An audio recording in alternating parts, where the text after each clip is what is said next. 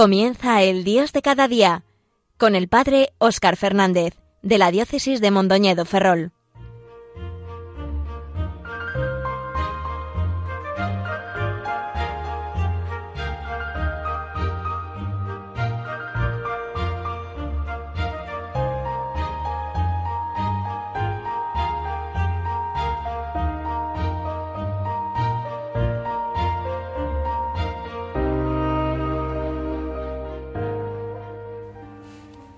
Muy buenos días a todos los que sintonizáis Radio María. Como cada mes nos volvemos a encontrar en este Dios de cada día.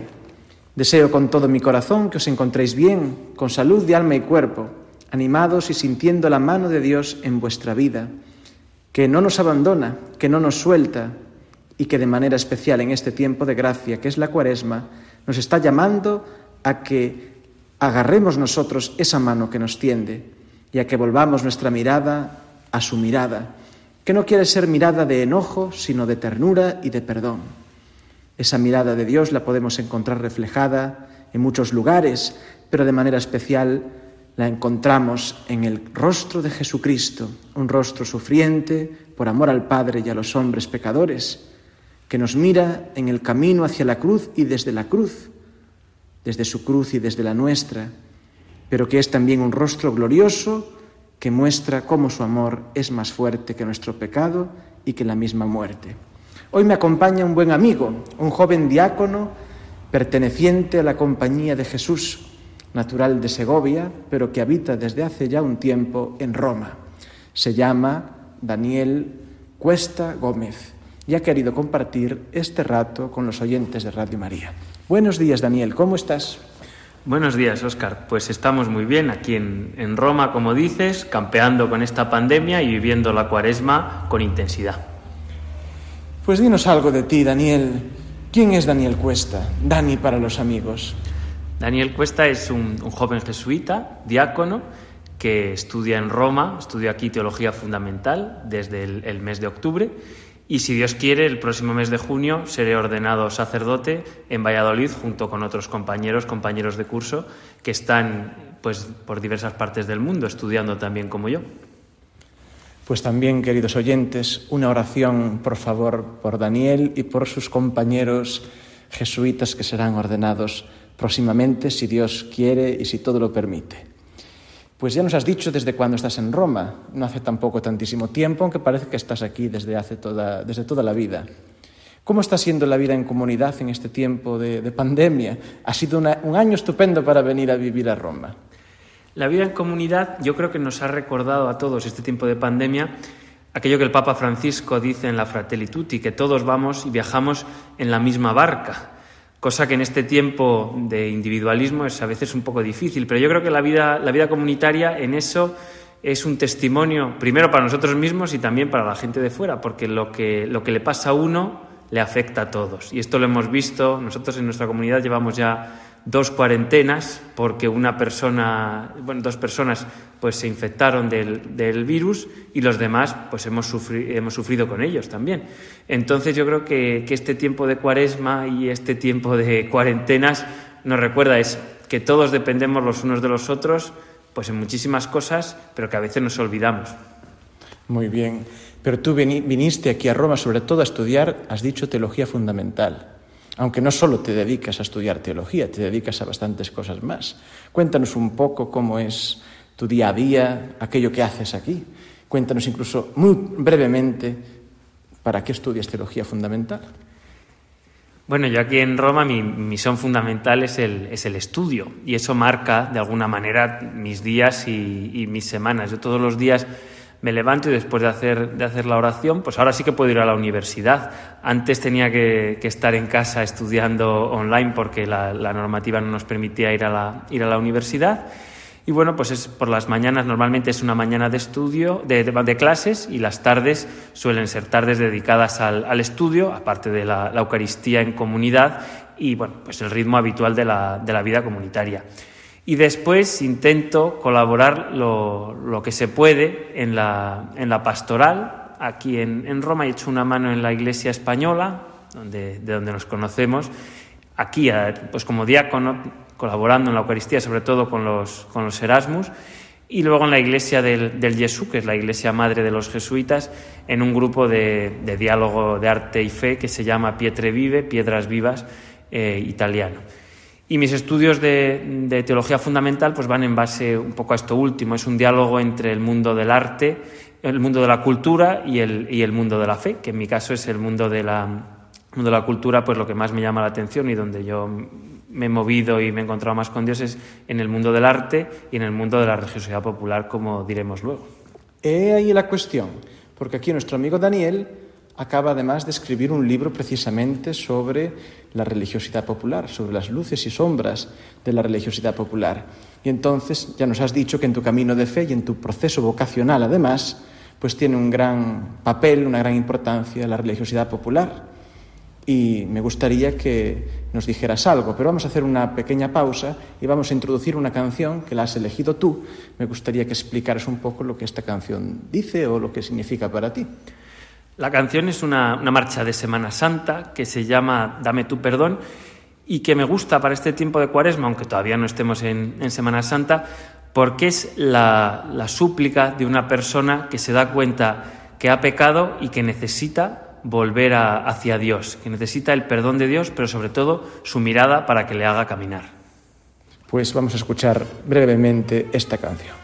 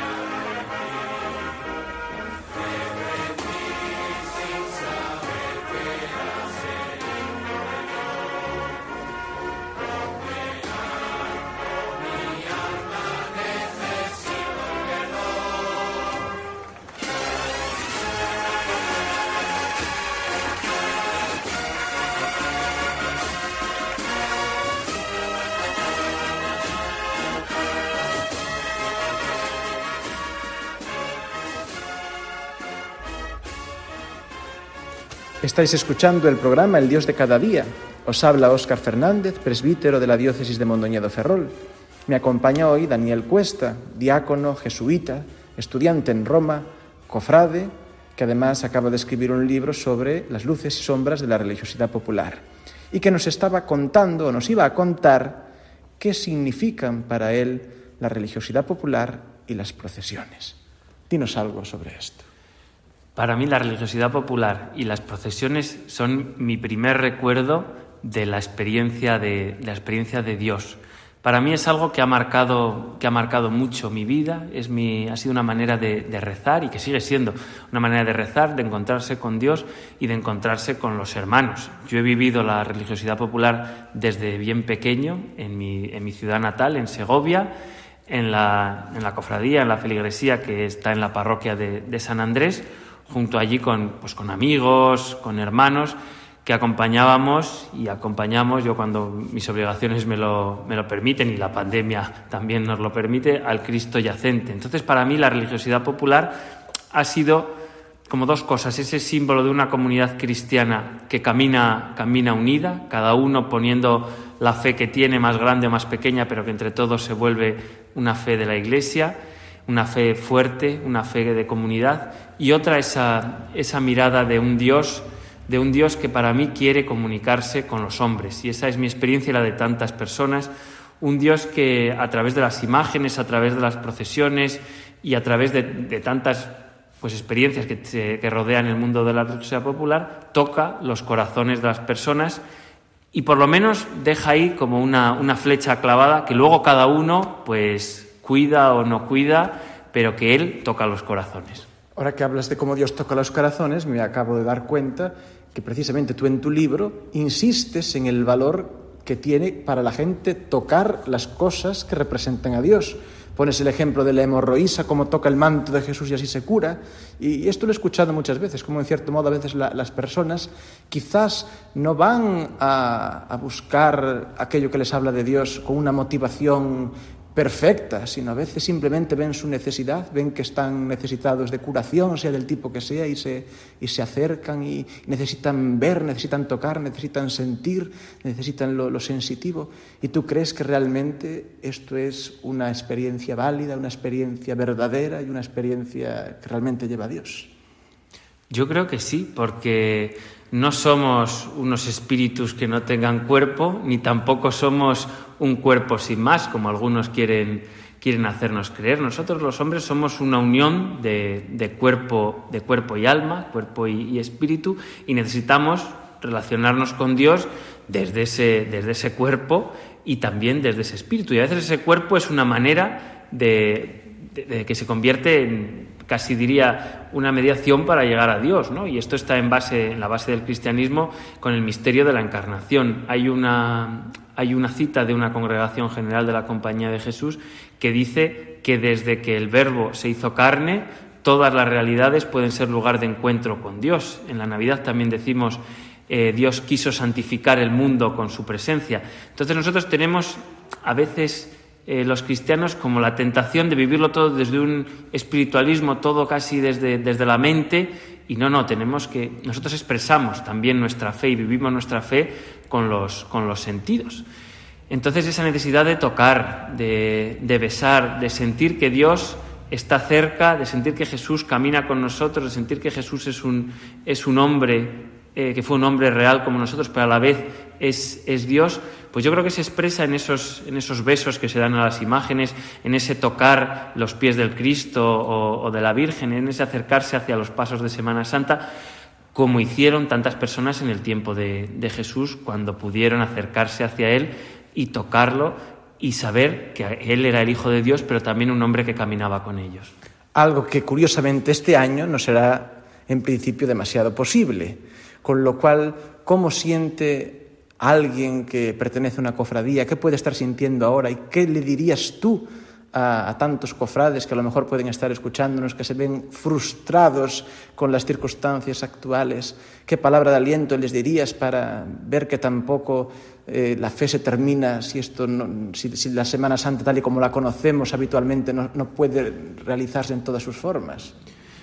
Voy a poner un ejemplo que me ocurrió hace poco y es Hace poco a un compañero jesuita que eh, estaba enfermo del, coronavirus le dijeron que después de más de 20 días encerrado en su cuarto tenía que seguir una semana más porque estaba encerrado y porque estaba, contagiado. Entonces yo fui a verle a su cuarto y, se me echó a llorar y yo sentí la necesidad de, de, darle un abrazo, pero no se lo podía dar. Y él también sentía esa necesidad. Y estábamos a, a un metro y medio de distancia, dos metros casi prácticamente.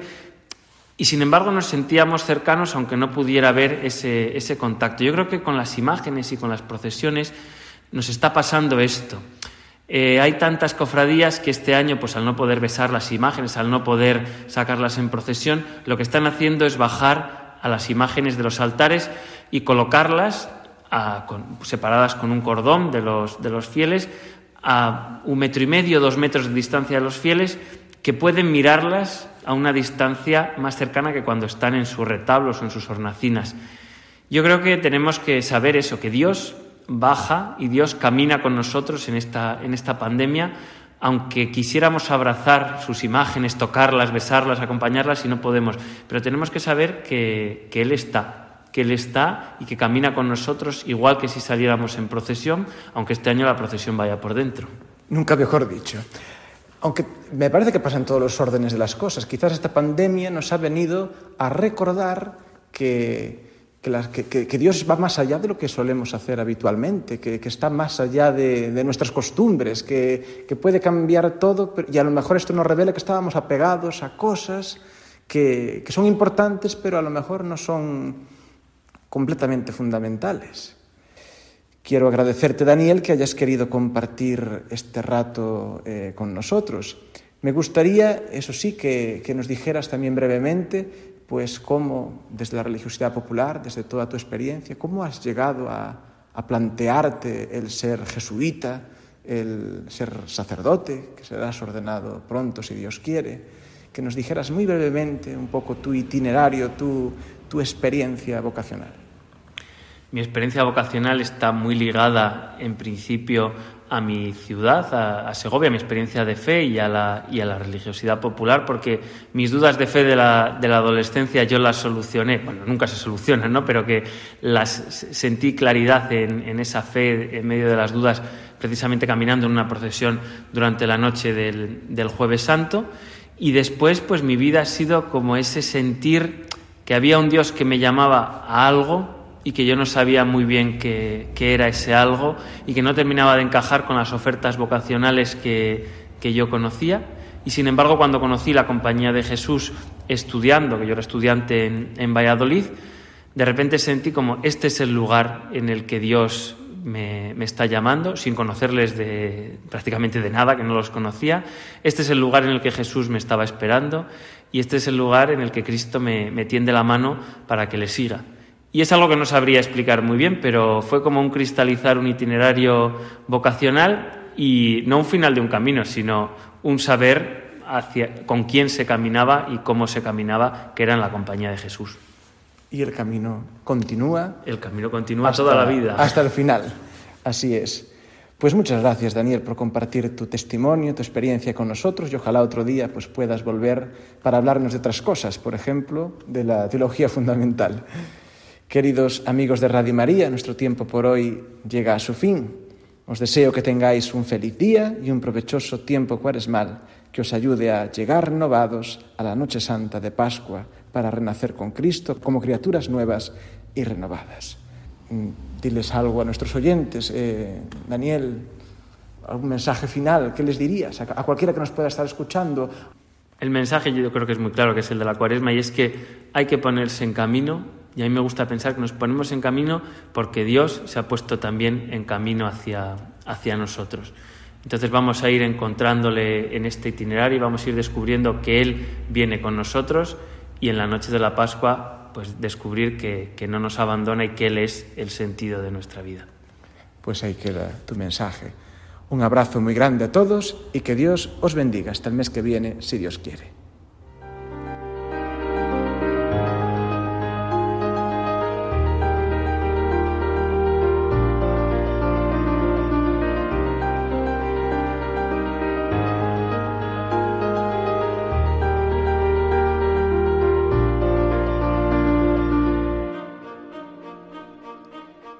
Finaliza en Radio María El Dios de cada día, dirigido por el padre Óscar Fernández, de la diócesis de Mondoñedo Ferrol.